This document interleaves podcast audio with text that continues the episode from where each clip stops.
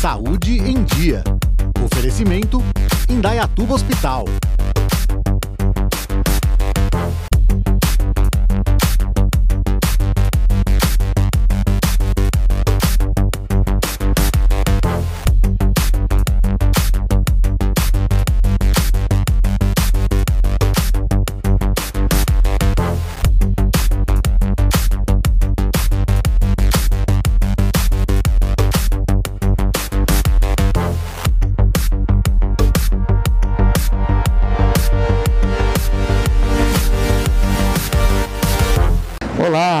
Começando mais um Saúde em Dia. Hoje recebo o meu amigo Dr. Horácio, médico neurocirurgião, trazendo um tema super interessante, ligando até fatos históricos à atualidade. Vamos falar hoje de cranioplastia, a plástica dos defeitos do crânio secundário a traumas, enfim, várias situações que a gente vai explicar para vocês no decorrer do programa. Obrigado, doutor Horácio. Obrigado pelo convite mais uma vez, doutor Eduardo. É um prazer estar aqui com vocês conversando sobre esses assuntos. Doutor, o que, é a cranioplastia e, na verdade, assim, quando que é necessário esse procedimento, né? Que é um termo que muita gente em casa desconhece. Bom, a cranioplastia é o termo é, que a gente usa para a cirurgia de correção de defeitos ósseos do crânio. E ela é necessária, obviamente, quando o crânio apresenta algum defeito, que na maioria das vezes é decorrente de um traumatismo ou de uma cirurgia para tratar um traumatismo de crânio. Mas também esses defeitos podem acontecer quando o osso do crânio é comprometido por um tumor, por uma infecção e é, no tratamento dessas condições é necessária a remoção de parte do osso do crânio. E esse defeito, esse buraco que fica é, no osso do crânio pode ser reconstruído, corrigido com a cirurgia da cranioplastia. Ótimo. E como eu coloquei na chamada, né? É, é uma cirurgia nova? Não, realmente não é uma cirurgia nova. É, a gente sabe, tem evidências é, em museus, em estudos arqueológicos, de trepanações, ou seja, perfurações intencionais do crânio, que datam de até 5 mil anos atrás, tanto na região do Egito, na Europa, na América do Sul.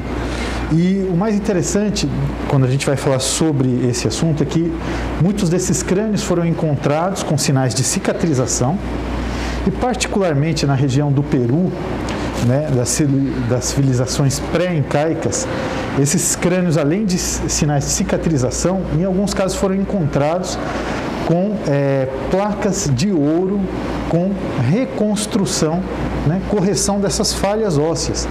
Então a gente tem evidência de é, séculos atrás de crânios que foram perfurados intencionalmente para tratamento de alguma condição e que foram reconstruídos naquela época e com sucesso, com sinais de cicatrização.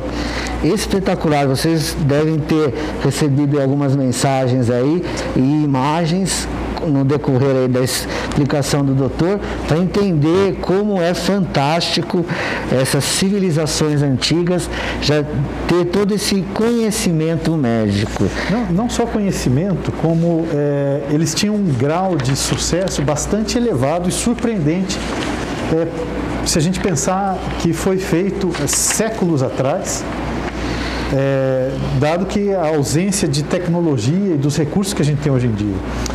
É, a Universidade de Miami, em, em, alguns anos atrás, fez um estudo comparando a sobrevida que eles é, estimavam desses crânios encontrados no Peru versus a sobrevida dos soldados tratados na guerra de secessão americana, que aconteceu aí entre 1861 e 65.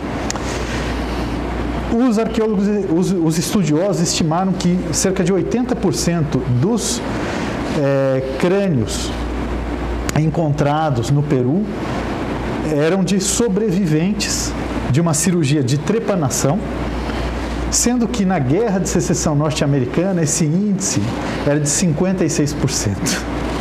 Então eles tinham um Esse sucesso superior ao que foi encontrado em tempos modernos aqui no, nos Estados Unidos. Conseguiu-se tirar alguma algum detalhamento a mais do porquê dessa diferença? Não, né? Provavelmente. Arqueólogos, cientistas. Sim, provavelmente higiene. Higiene. Tá?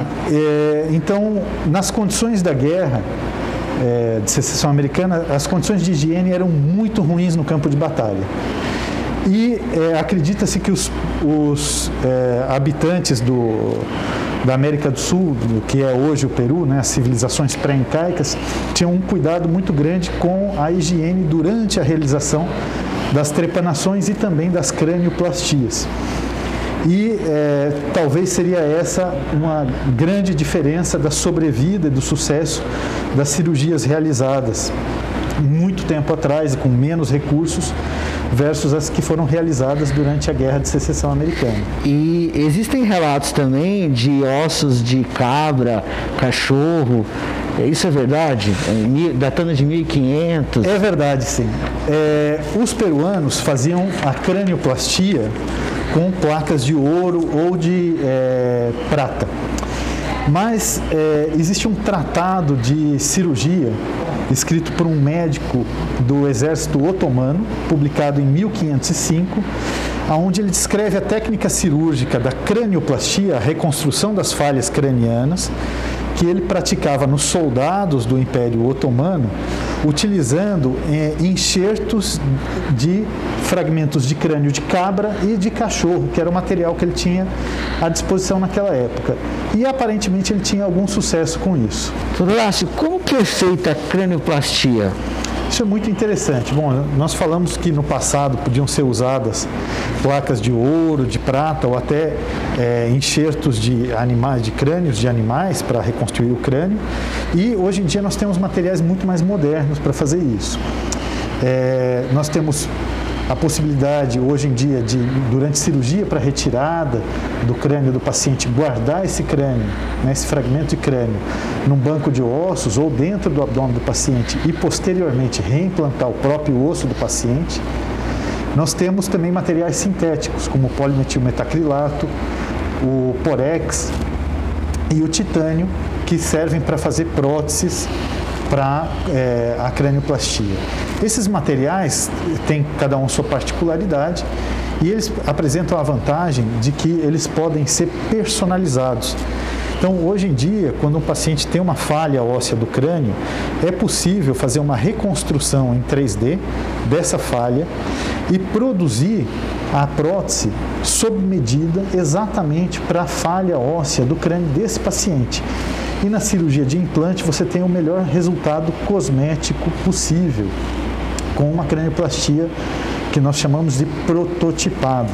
Ela é programada em 3D para acomodar exatamente a falha óssea do crânio desse paciente. Aqui no Brasil é, existem muitos acidentes, né, que infelizmente envolvem os traumas crânioencefálicos, né? E, e qual é a situação, né, ligando esses traumatismos com a necessidade da cirurgia? Bom, aqui no Brasil os números são grandes. A gente tem que levar em conta que por ano a gente tem aproximadamente 1 milhão e 700 mil brasileiros sofrendo traumatismos de crânio. Felizmente, em torno de 80% dessas pessoas sofrem traumatismos leves. Mesmo assim, eh, os outros que sofrem traumatismos moderados a graves correspondem a mais ou menos 52 mil óbitos por ano aqui no nosso país. Isso é, levando em conta que o trauma de crânio é a principal causa da pessoa ter uma falha do crânio, ou de precisar fazer uma falha no crânio com uma cirurgia de, por exemplo, uma craniotomia descompressiva para o tratamento do seu traumatismo cerebral, leva a uma população muito grande necessitando posteriormente, né, sobrevivendo ao seu trauma, de fazer uma reconstrução craniana, uma cranioplastia.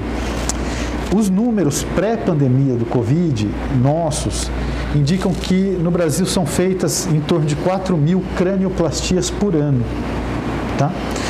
Isso é, é uma quantidade bastante grande, mas levando em conta o tanto de vítimas de trauma que nós temos anualmente, é, não corresponde a todas as pessoas que precisariam. Então, existe uma certa demanda de pessoas não atendidas que têm as falhas de crânio decorrentes de trauma, da cirurgia para tratamento de alguma doença que necessitou retirar parte do crânio e que não tem essa cirurgia de cranioplastia realizada ainda.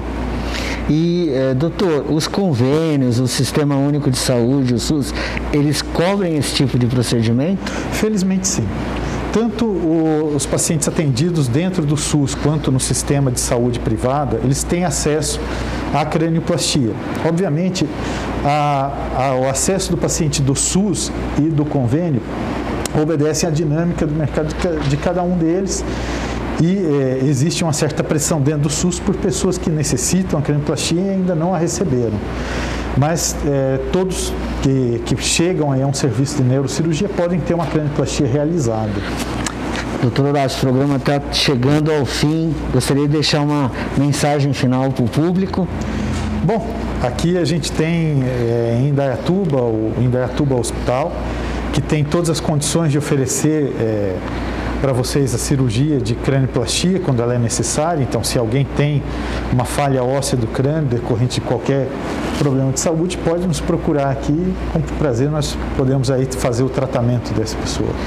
Doutor Horácio, muito obrigado presença pelo seu tempo e esclarecimentos, um tema bem interessante que pouca gente nem imaginava que existia e a gente é, deve marcar novas entrevistas aí, porque a neurocirurgia é fantástica e contribui muito aí no dia a dia da saúde das pessoas. Muito obrigado.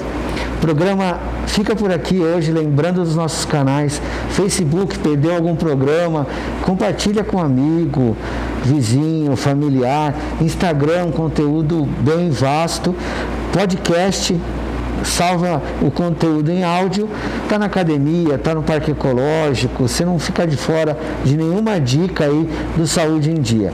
Quer mandar alguma pergunta? Nosso canal do WhatsApp, a gente recebe, dentro do possível, está enviando a resposta. Muito obrigado, audiência. O programa fica por aqui e a gente se vê num próximo programa. Tchau!